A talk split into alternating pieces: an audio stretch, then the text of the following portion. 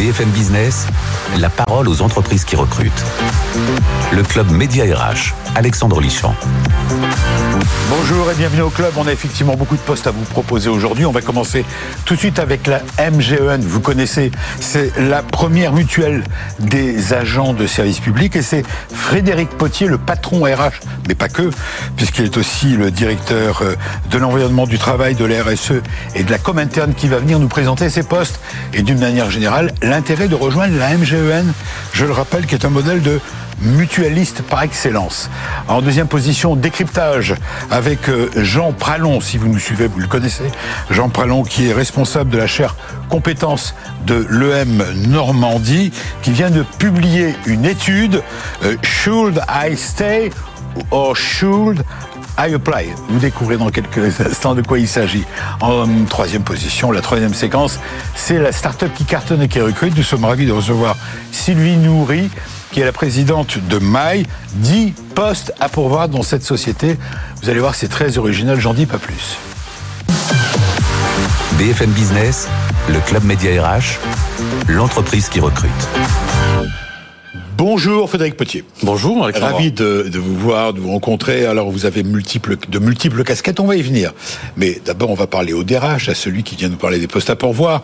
Alors euh, MGEN, tout le monde connaît, c'est une appellation. 1946, la date de création oui, de cette absolument. mutuelle Oui, c'est une mutuelle qui a une vraie histoire, un vrai Ouais. ADN. Une, euh, qui est attachée à son histoire démocratique, à- au fait d'être non lucratif. Oui. Et donc aujourd'hui, la MGN, c'est 10 000 collaborateurs avec deux grands métiers. Le métier de l'assurance, que tout le monde connaît, et le métier du, du sanitaire et social, qu'on connaît un petit peu moins, et qui concerne également 5 000 collaborateurs. Alors, vous êtes la première mutuelle d'agents du service public. C'est important de le préciser dès le départ. Tout non pas que ce soit pas ouvert à tout le monde, mais disons que Notre, euh, notre responsabilité, euh, notre mission, c'est d'être l'assureur de la fonction publique d'État et hospitalière. ça veut dire quoi assurance publique d'État? Ça veut dire pouvoir offrir des services euh, d'assurance en santé et en prévoyance Oui. euh, à l'ensemble des euh, fonctionnaires d'État. Alors ça va de quoi Des à quoi Ça va de- du ministère. Alors historiquement, le ministère historique chez la MGN, c'est euh, le ministère de l'Éducation nationale, bien évidemment. D'accord. Mais euh, ça peut être le ministère de la Culture, euh, le ministère des Affaires étrangères, etc., etc. Alors 4 millions euh, d'eux d'assurés, ça c'est votre votre entre guillemets votre modèle, votre vos clients C'est euh, 4 millions de personnes ah, euh, protégées. protégés comme ça. Voilà, Oui, pas, des clients. Et 10 000 collaborateurs, 3500 militants. Oui, tout à fait. J'ai vu ça dans votre dossier. Ça veut dire quoi 3500 militants? Alors c'est une particularité euh, du monde mutualiste et en particulier de la MGN. Ouais. C'est-à-dire qu'on s'appuie sur euh, des personnes qui sont bénévoles et qui viennent participer à l'œuvre de la MGN euh, sur l'ensemble du territoire français. L'une des particularités d'ailleurs de la MGN, c'est d'être présent sur l'ensemble du territoire français, en France et en Outre-mer. 2600 services. Toujours pareil. Mm. J'ai lu ça dans votre dossier. Enfin, qui s'ajoute, euh, ouvert à tous les, les 38 euh, établissements de santé MGN, s'ajoutent aux 2600 services de soins, pardon. Service de soins, à C'est bien ça? Oui, À travers la France. Voilà. C'est ça. Alors, c'est une entreprise euh, qui qui a besoin en permanence de trouver des talents, de comme on dit, hein, de nouvelles compétences. Vous avez, euh, on parle de 600 postes cette année en CDI. Tout à fait. Alors c'est une entreprise qui est en pleine transformation pour Ouais. deux raisons. La première, c'est que euh, on fait face à ce qu'on appelle la PSC, la protection sociale complémentaire de la fonction publique, qui va se mettre en place à partir de la fin de l'année 2023. C'est tout simplement la mise en place de contrats collectifs par ministère pour les, agents du service public d'État. Et puis, euh, donc, il faut s'adapter. On est on est un assureur individuel aujourd'hui. Demain, on sera un assureur collectif. Donc, il y a un certain nombre de changements quoi le changement à opérer. Mais globalement, est la différence la, la- la différence, c'est que par exemple, on est en train de constituer une équipe de commerciaux grands comptes D'accord. euh, qui n'existait pas euh, il y a encore 6 ou 6 à 12 mois. Et, euh, et donc leur rôle, c'est de répondre à des appels d'offres par les qui seront mis en place par les ministères dans le cadre de, ces, de, de cette, de cette PSC. Alors depuis 2017, j'ajoute une autre information, c'est que depuis 2017, MGEN est aussi membre fondateur du groupe VYV, on le prononce comme ça Vive. Vive. Absolument. Moi, je dis VYV, je crois que c'est pas des initiales? Non, non c'est pas des initiales du tout. Donc, c'est l'appellation Vive. Voilà, l'appellation Vive. Vive, pardon. Premier acteur mutualiste de santé et de protection sociale en France. Hmm. Là encore, ça veut dire. Euh, Alors, Vive. de Vive. Vive, en fait, c'est une, euh, une organisation qui, qui, regroupe à la fois euh, des acteurs comme la MGN, Harmonie Mutuelle, la Mutuelle nationale des territoriaux, la MNT, Mutex, etc. Donc on a un certain nombre d'acteurs à, s'être euh, mis ensemble et à avoir décidé euh, d'œuvrer, de mettre nos moyens en commun pour, euh, pour mieux servir nos adhérents et, nos clients. Alors vous êtes un modèle mutualiste par excellence, c'est ce que j'ai dans le chapeau, c'est ce qui vous caractérise véritablement. Vous avez plusieurs vous-même, plusieurs casquettes. Oui, vous êtes à la fois le directeur des ressources humaines, j'ai vu ça, le directeur euh, de l'environnement du travail. Hmm. On va les lister les uns après les autres. C'est la première fois que je me retrouve face à un DRH qui a autant de, missions à remplir. En fait, c'est quoi le directeur de l'environnement du travail Il y a un lien très, très oui, naturel entre finalement la gestion de la de l'acteur humain, du facteur humain, oui. Euh, qui est la RH, mais aussi de l'environnement du travail. Le, en, en, tant que euh, que salarié euh, à, à l'MGN, eh bien, on travaille dans un environnement. Et donc, euh, cet environnement-là, il doit répondre à deux exigences. La première, c'est d'être le plus opérationnel, de faciliter la vie au quotidien de nos collaborateurs.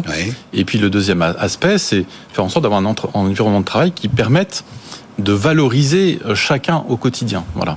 Et notamment avec la mise en place du télétravail, on voit bien que dans les entreprises, l'un des facteurs importants, c'est comment on remet les collaborateurs dans l'entreprise, quand on les fait revenir, eh bien l'environnement du travail contribue beaucoup à cela. Alors justement, comment ça se passe chez vous depuis la fin du Covid? Alors depuis la fin du Covid, d'abord on a mis en place le télétravail de manière très large, puisque euh, aujourd'hui j'ai à peu près 5000 collaborateurs éligibles au télétravail et 96% des gens qui sont éligibles télétravail. Donc 96% sur les 10 000 Absolument. Oh Alors c'est plus ou moins en fonction des, des métiers. Hein. Il y a des métiers où on peut télétravailler euh, euh, quelques, quelques jours par mois ou, dans l'année.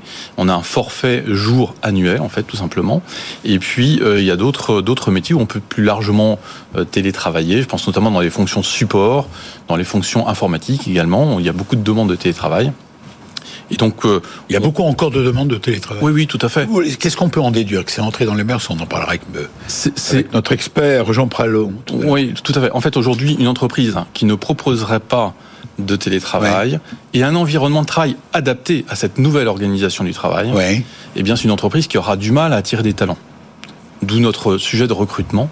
Euh, et donc, il faut mettre en place des, des comment dire, un environnement du travail au global, à la fois l'environnement, l'organisation du travail, le télétravail, qui soit adapté finalement à la demande des, de nos candidats. Alors je profite, euh, Frédéric Potier, de vous avoir pour euh, enquêter là-dessus. Euh, il y a eu la Covid, bon, qui est arrivée. S'il n'y avait pas eu la Covid, est-ce qu'on aurait été autant intéressé par l'idée du télétravail? Non, la réponse est non. Alors la réponse Il y a eu un déclenchement avec la Sur le court terme, non. Sur le long terme, oui, parce que c'est quand même une tendance de fond. Est-ce que ça avait été amorcé déjà avant? Oui, alors c'était amorcé auparavant, mais dans une proportion beaucoup plus faible. Ouais. Aujourd'hui, le télétravail s'est complètement libéralisé, on va dire ça comme ça. Et ce qui m'aurait pris en tant que DRH euh, 5 ans à mettre en œuvre, ça m'a pris euh, en gros... 5 euh, mois, 6 mois. quelques mois. Quelques mois. Donc c'est, ça a été un accélérateur formidable.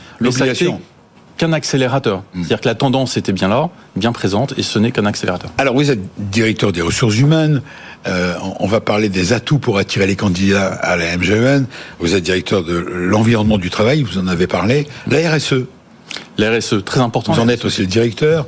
Oui. Et la com interne. Mais d'abord la RSE. La RSE. Alors, la RSE. C'est quoi à la MGN La RSE à la MGN, ça fait partie du sens de l'entreprise. Quand on vient travailler dans une entreprise, il faut que le travail que l'on fait au quotidien ait du sens et euh, il faut que l'entreprise puisse aussi prendre sa part de responsabilité dans euh, la transition énergétique, les problématiques climatiques, etc.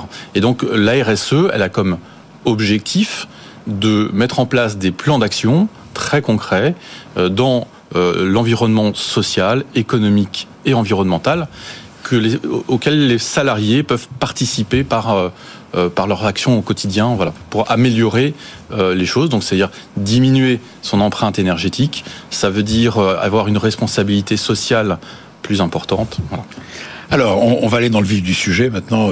Vous êtes là pour ça et on est là pour essayer de vous aider à recruter vos futurs talents. Mmh. Et pour les téléspectateurs ou auditeurs de BFM Business, euh, les aider à recruter leurs futurs employeurs, que vous êtes certainement, j'en suis sûr.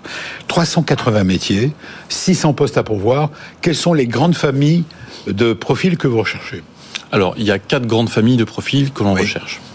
Je vais commencer par les métiers du soin. Oui, hein, c'est logique pour une mutuelle. C'est assez logique pour une mutuelle. Dans les métiers du soin, on recrute des médecins, on recherche beaucoup de médecins, on recherche des infirmières, des aides-soignants, on recherche euh, des kinés, euh, des orthophonistes. Euh, voilà, donc il y a quasiment dans tous les métiers du soin. Et dans toute la France. Et dans toute la France, on est en recherche de, euh, de candidats. Et ça, c'est en CDI. Et ça, c'est en CDI. Et il y a aussi beaucoup de postes à pouvoir en CDD pour ceux qui, qui préféreraient avoir un poste en CDD. Oui, question, euh, enfin, c'est pas terminé puisque vous allez rester avec nous. Euh, les plus pour attirer les candidats de la MGEN, c'est la première, euh, euh, le premier modèle, je le répète, mutualiste par excellence en France, la première mutuelle euh, des, des agents du service public. J'imagine que ça, c'est l'atout. C'est quoi une stabilité de l'emploi hein C'est les salaires C'est qu'est-ce qu'on mettait en avant? C'est un, un, ensemble d'éléments. De, de, D'abord, c'est l'histoire, l'ADN, les valeurs de la MGN qui sont bien particulières. La MGN a toujours porté d'ailleurs dans le débat de la société un certain nombre euh, d'éléments sociétaux. Euh, je vais penser à, l'IVG, euh, en ce moment à la fin de vie, etc., qui sont des, des, contributions de la MGN dans des débats de société. Il y a également des sujets, bien évidemment, de rémunération, avec Positives, j'espère. oui, oui, tout à fait, qui sont tout à fait positives. Et d'ailleurs, euh, dans, dans un mois, on donnera à chacun de nos salariés ce qu'on appelle un bulletin social individualisé qui lui permettra justement de voir l'évolution euh, de son salaire, l'investissement de, de l'entreprise dans la formation euh, professionnelle pour chaque salarié, etc. On a aussi un effort de formation qui est très fort pour attirer les, candidats. C'est un point très important. Euh, on a plus de 5 millions d'euros consacrés à la formation professionnelle. Plus de 90% de nos salariés suivent une formation au moins tous les ans. Alors j'espère qu'ils seront nombreux ou nombreuses à postuler à la MGEN. MGEN. Euh, est-ce que euh, pourquoi est-ce qu'on postule Pourquoi est-ce qu'on ne postule pas? Eh bien, c'est une étude très intéressante menée par Jean Pralon, responsable de la chaire compétences, employabilité en particulier, de l'EM Normandie. Vous allez découvrir ça dans quelques instants. BFM Business, le Club Média RH, décryptage RH. Bonjour Jean Pralon. Bonjour. Comment ça va Ça va très bien. Vous êtes souvent nous voir, on ira toujours ravis de vous recevoir. Euh, vous êtes donc euh, un, expert, on va dire, euh, attentionné. Vous travaillez pour l'EM Lyon, l'EM Normandie, pas l'EM Lyon, l'EM Normandie. D'ailleurs, l'EM Normandie qui est pas seulement en Normandie, on en parle juste Pas seulement, beaucoup, mais pas seulement. Beaucoup. Enfin, Le Havre, Caen, Rouen. Et puis après Paris, effectivement, Dubaï et quelques autres villes. Voilà, vous êtes présent un peu partout. Voilà, même s'il s'appelle l'EM Normandie. Alors, cher Jean Pralon, vous avez publié une étude intitulée Should I Stay, Should I Stay, or Should I Apply? Euh, La question c'est, en gros, pourquoi postule-t-on ou pas à une offre d'emploi? C'est intéressant cette enquête. Alors justement, dites-nous tous si vous avez enquêté, quels sont les résultats? Alors d'abord, la question que je me suis posée, c'est euh, est-ce qu'on est bien sûr que les candidats qui ne répondent pas à une offre euh, ne s'y intéressent pas parce que l'offre ne correspond pas à leurs compétences? D'accord. Donc j'ai pris des gens qui étaient compétents et je leur ai montré des offres correspondant à ce qu'étaient leurs compétences. D'accord. Et la question qui s'était posée, c'était est-ce que ces gens qui sont parfaitement adaptés, compétents, correspondent au profil, qui cherchent un emploi, est-ce qu'ils vont vraiment postuler? Et si oui, pourquoi? Mais surtout, si non, pourquoi? Le chiffre important, c'est 46%. Donc 46% des candidats, on peut généraliser, qu'on expose à une offre d'emploi qui leur correspond et qui sont en recherche d'emploi, vont postuler. Ça veut dire qu'en gros, il y a un candidat sur deux qui devrait postuler dans l'absolu, qui ne le fait pas un peu plus même. Voilà, un peu plus. Absolument. Alors pourquoi La raison qu'ils invoquent, c'est principalement la crainte qu'ils ont de ne pas être euh, acceptés par le process de recrutement. C'est-à-dire Ça veut dire que leur crainte, c'est en gros que leur profil ne soit pas assez beau pour le recruteur. c'est intéressant parce que euh, quand on traite du recrutement, on parle de marque employeur, on, parle de comportement des candidats, mais on oublie un peu ce processus de recrutement. Parce que pour les recruteurs, c'est le métier, hein, c'est comme l'eau pour le poisson, on le connaît par cœur, donc on l'oublie un peu. Et pourtant, il y a plus 34% bah oui. d'offres d'emploi cadre en plus ah oui. en 2022. Donc on a un vrai sujet de recrutement. Et alors là, ce qu'on a semble-t-il trouvé, c'est que le process de recrutement que les candidats ne connaissent pas, bah, ils l'entrevoient comme une épreuve, euh, comme une épreuve qui est un peu rigoureuse pour eux. Et un parcours du combattant. Absolument, et qui pourrait euh, leur être un peu fatal. Et c'est vrai que quand on regarde un peu de l'extérieur, euh, le process, c'est jouer à un jeu dont les règles sont pas très claires, avec un arbitre qu'on ne connaît pas et sans savoir qui sont les concurrents. Donc évidemment, ça peut paraître un petit peu difficile. Autre, euh, autre élément que vous avez trouvé dans cette enquête, dans cette étude Alors je crois qu'aujourd'hui, le recrutement est très tourné sur la sélection, oui. euh, très tourné sur l'étude des parcours passés. On va étudier un candidat du point de vue de son parcours, de son CV. Le CV, c'est un parcours. Hein, et pas assez du point de vue de ses compétences. Et c'est ça, au fond, qu'il faudrait faire. Les candidats qu'on a étudiés, ils sont compétents, ils vont, ou ils pourraient être euh, analysés ou screenés de par leur parcours et pas de par leurs compétences. Et c'est ça, au fond, qui leur fait un peu peur, c'est de se dire, j'ai les compétences, je suis talentueux, mais je pense qu'en face de moi, on va s'adresser ou s'arrêter à des détails qui sont le temps que j'ai passé au chômage, le temps que j'ai passé le parcours précédent. Exactement. Alors là, on a un sujet qui est si on veut réhabiliter le recrutement, si on veut augmenter le recrutement, c'est un sujet important pour moi, si on veut augmenter le recrutement, créer de la valeur pour les candidats, il faut aller regarder ce que sont les compétences et pas seulement les parcours. Alors Jean Prélon, on en a souvent parlé dans cette émission, euh, pas forcément avec vous, mais euh, combien de fois et on défend d'ailleurs cette idée ici dans le club Média RH, euh, quand on compare à nos amis anglo-saxons aux États-Unis notamment, lorsqu'un recruteur se retrouve face à un candidat, euh, j'ai rencontré des recruteurs américains qui m'ont dit, euh, nous, la différence avec vous, Français, c'est qu'on s'en fout du parcours précédent des candidats. Lorsqu'on le rencontre, on lui dit, qu'est-ce que vous allez pouvoir nous apporter demain en venant nous rejoindre euh, On a vu votre dossier, comme vous le dites, on a vu vos compétences, on vous choisit parce qu'on pense qu'on va pouvoir à la fois vous apporter une réponse en termes de carrière, mais aussi vous allez pouvoir nous apporter vos compétences. Pourquoi est-ce qu'en France, on continue toujours à regarder derrière? Alors, je ne sais pas si c'est uniquement euh, français, hein, uniquement franco-français, parce qu'il y a des métiers qui demandent aussi des compétences techniques, donc on va aller les rechercher dans le parcours et être euh, sûr de ce que c'est faire le candidat de par son parcours. Mais c'est vrai que, euh, indépendamment de l'histoire, on a vous partagez cette, cette, Oui, oui, oui. alors c'est toujours amusant parce que quand on voit des cadres anglo-saxons, on voit des gens qui sont financiers, qui ont fait de la philo avant. Enfin voilà, on voit ces, ces parcours un, peu, étonnant, euh, où on va miser sur les soft skills, sur les compétences du candidat, son potentiel de développement, plus que ce qu'il a fait 15 ans ou 5 ans avant. Donc le, débat aujourd'hui, c'est de voir comment on peut créer de la valeur euh, pour les candidats euh, en essayant de changer un peu le process de recrutement et en y introduisant une lecture des compétences et pas uniquement des parcours. Donc le débat, c'est qu'est-ce qu'on fait demain pour, pour améliorer ça? Alors qu'est-ce qu'on peut faire? Bah, Je crois qu'il y a des méthodes, il y a des techniques. La digitalisation dont on va sûrement parler a apporté des, outils d'appréciation des compétences qui vont tester des compétences. Et là, on a un sujet. Est-ce qu'on peut utiliser des outils digitaux qui vont tester des compétences et qui vont être un tiers de confiance entre ces candidats qui s'inquiètent et ces entreprises qui cherchent des talents.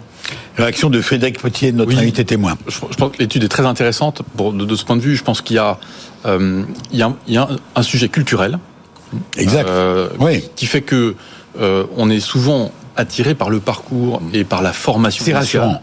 C'est rassurant, mais c'est une, une, fausse assurance en fait. moi, je, je, passe beaucoup de temps à à expliquer et à former les recruteurs, RH en particulier, parce que pour valider les compétences, on a des outils en ligne ou, euh, ou, qu'on le fait sur place, en fait, tout simplement, qui permettent de valider les compétences. Et puis, il y a un entretien métier qui va valider des compétences. Mais le rôle du RH dans le parcours de recrutement, c'est justement d'évaluer euh, cette capacité à s'intégrer dans un environnement et à apporter des choses différentes.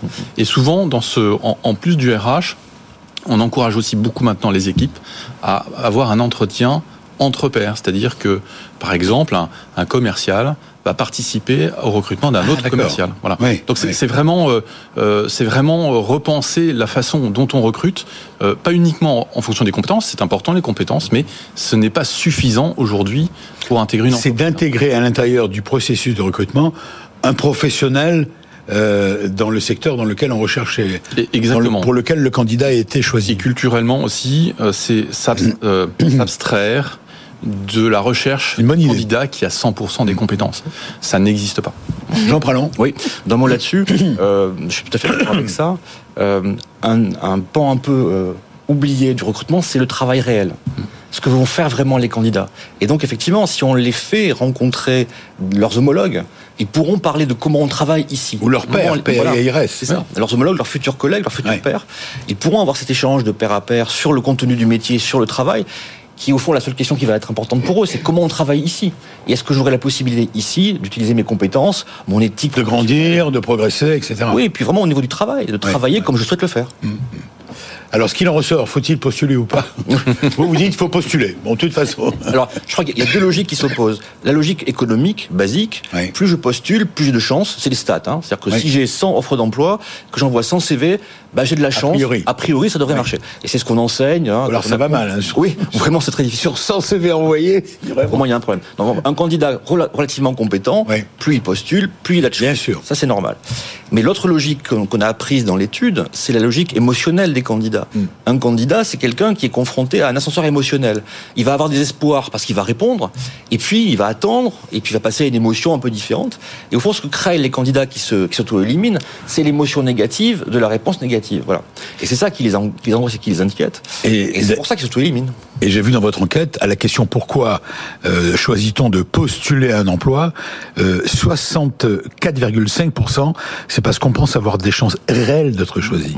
C'est ce qui arrive en priorité. C'est logique d'ailleurs. C'est ça. Mais des chances qui sont du point de vue de ses compétences, sûr. mais aussi de sa capacité à, à vaincre le process en quelque sorte, donc à être le survivant du process. Mais ça, va, ça vient avant l'affinité avec le poste. Oui, bien sûr. Bien sûr, hein bien sûr. Et c'est ça qui est intéressant, c'est qu'aujourd'hui on parle de marque employeur, et c'est ce qu'on disait à l'instant, on parle de marque employeur, on va parler beaucoup d'entreprise, et c'est bien de le faire. Mm. Mais ce qui intéresse les candidats, c'est finalement le niveau du travail, qu'est-ce que je vais faire vraiment et avec qui, et puis aussi le niveau du process qui n'est jamais clarifié. Aspect d'une annonce qui retienne l'attention, là encore dans votre enquête, dans votre étude, bah, ce qui arrive en tête, c'est alors les conditions de travail proposées, euh, le fait que ce soit un CDI ou pas, et puis évidemment euh, l'évolution. Les perspectives d'évolution. Les perspectives d'évolution. qui arrivent en, première mm. position. Ça, ce sont les aspects d'une annonce. Alors il y a des règles et des techniques finalement. Mm. Euh, ça devrait être partagé à tout le monde. J'espère que vous, vous allez l'envoyer à tous les à tous les DRH pour qu'ils utilisent votre enquête au mieux pour que ça leur soit profitable. J'aimerais bien, mais en, deux mots, c'est payant. non, c'est gratuit, totalement gratuit, comme la télé. Euh, non, vraiment, en, deux mots, quand même, je pense qu'on a un sujet. C'est gratuit chez nous aussi. Oui, il y, a, un sujet de, de retravailler quand même ces process de recrutement. Euh, je crois que quand on dit les candidats ne, ne postulent pas parce qu'ils sont pas assez intéressés, etc., on évite de se poser les bonnes questions. Vous restez avec nous. Je voudrais vous présenter Sylvie Nourri pour terminer. C'est notre troisième séquence, la start-up. BFM Business, le club média RH, Solution RH. Alors Sylvie Nourri, bonjour. Vous, vous êtes la, présidente d'une jeune entreprise créée en 2022. C'est un bébé. Elle a quoi Un an? C'est un, an. Pas, tout à fait un an d'ailleurs. Même pas encore un an. Tout à fait un an. Non. Oui, donc c'est bien. Un an au mois de mai. C'est un nourrisson. en tout cas, cette entreprise que vous avez créée, qui emploie déjà 20 personnes. Oui. Vous êtes parti 25 même exactement. 25, ça augmente depuis le moment où on s'en est, parlé. Vous êtes installé à Paris. Alors vous êtes président de Mail, c'est ça? De mai. Mais, pardon, décidément, j'ai des problèmes avec les mots, avec les noms. Ça s'écrit, non, parce que ça s'écrit M-A-Y. exactement. D'accord, on un peu, bon, c'est pas comme le mois de mai. C'est en référence au mois de mai, puisque le claim, c'est fais ce qu'il te plaît. Et au mois de mai, ah, d'accord. on fait bah, ce qui nous plaît. On fait ce qui nous plaît, qui va mm. arriver bientôt, on y a, exactement. on a hâte. Alors, euh, votre société, alors vous êtes la, la, la présidente, fondatrice, c'est ça? Cofondatrice. Cofondatrice de Mai, oui. et, euh, et vous êtes présidente ou directrice du groupe non, je suis directrice de, du marketing et l'innovation du groupe Up. Up. Euh, et May est un projet d'intrapreneuriat qui est issu du groupe Up et qui aujourd'hui est une filiale à 100% du groupe Up. Vous avez 10 postes à pourvoir. On a une dizaine de postes à pourvoir. Et votre métier, c'est la, la solution de gestion d'avantages pour les, pour les salariés. Ça veut dire quoi, les solutions d'avantages mais opère sur le marché des avantages aux salariés. Vous savez, ce sont les titres repas, les titres cadeaux, vacances, culture, sport, mobilité, etc. Donc ce sont des outils qu'utilisent les employeurs pour apporter du pouvoir d'achat à leurs salariés, pour améliorer la qualité de vie au travail, notamment l'équilibre vie pro-vie perso, et puis améliorer la marque employeur. Et ce sont des sujets qui sont quand même assez prégnants aujourd'hui en période de grosse inflation. Mmh. Et puis en période de guerre des talents, on a beaucoup parlé de recrutement. Il y a la question du recrutement, bien sûr, il y a aussi la question de fidéliser les salariés. Donc euh, les avantages aux salariés sont des outils extrêmement puissants puisqu'on arrive à euh, donner ou à, oui, à, à proposer jusqu'à 8 à 10 000 euros d'avantages aux salariés qui sont tous exonérés de charges sociales. Alors Sylvie Nourri, vous recherchez aujourd'hui une dizaine de personnes. Euh, qui recherchez-vous à Paris? Alors on est bah, les postes sont à à Paris. À Paris, on est une entreprise techno, donc on cherche euh, évidemment des spécialistes en matière de data. Euh, on cherche des commerciaux parce qu'on est en période de grande expansion, et puis on cherche des développeurs, bien entendu, pour pouvoir continuer à déployer le projet. Question que je pose toujours dans cette séquence, il y en a deux. Avez-vous les, les, moyens de vos ambitions? En gros, avez-vous les sous pour les payer? Oui, nous sommes filiales d'un des groupes euh, historiques sur le marché des avantages aux salariés, le groupe UP, et on est filiale à 100%, et on est une initiative très portée par le groupe. Quels sont les plus pour vous rejoindre? Les plus, c'est qu'on est une petite entreprise avec une forte accélération. Donc, on a parlé de perspectives d'évolution. Donc, ça, je pense que c'est des choses qu'on est vraiment capable de proposer. Et puis, surtout, petite entreprise veut dire euh, rapidité, agilité. Agilité. Et je pense que ce sont des choses qui sont aujourd'hui très recherchées par un grand nombre de. Vous cherchez des hommes et des femmes expérimentés. La porte est ouverte aux jeunes diplômés. La porte est ouverte à tout le monde, y compris les seniors, dont on parle beaucoup pour l'instant. Ah, c'est gentil. On a embauché deux seniors récemment, qui ont tous les deux plus de 55 ans, et qui, ah, euh, au-delà de leur parcours, tout à fait, apportent les compétences. Vous n'avez pas pris en CDD, j'espère. On prend tout le monde en CDI et on s'attache beaucoup aux compétences. J'ai écouté ce qu'ont dit mes, mes camarades. On s'attache beaucoup aux compétences et à ce que peut apporter la personne au projet mais vous avez bien raison de vous intéresser aux, seniors. Je voudrais vous remercier. On peut aller sur mediarh.com, on peut vous retrouver, vous, vous revoir. Euh, merci Jean Pralon. À bientôt pour une autre étude. Vous êtes la porte est ouverte, vous le savez. Et je voudrais remercier également bien sûr Frédéric Potier, qui était notre invité témoin, le directeur des ressources humaines, de l'environnement du travail, de la RSE et de la com interne de la MGEN. 600 postes à prévoir cette année. Merci et bravo Merci euh, pour tout ce que vous faites dans, dans, le cadre de cette, dans ce modèle mutualiste par excellence. Voilà. Bon week-end. Le week-end prochain, d'autres offres d'emploi. Passez un bon week-end en attendant. BFM Business, le Club Média RH, la parole aux entreprises qui recrutent.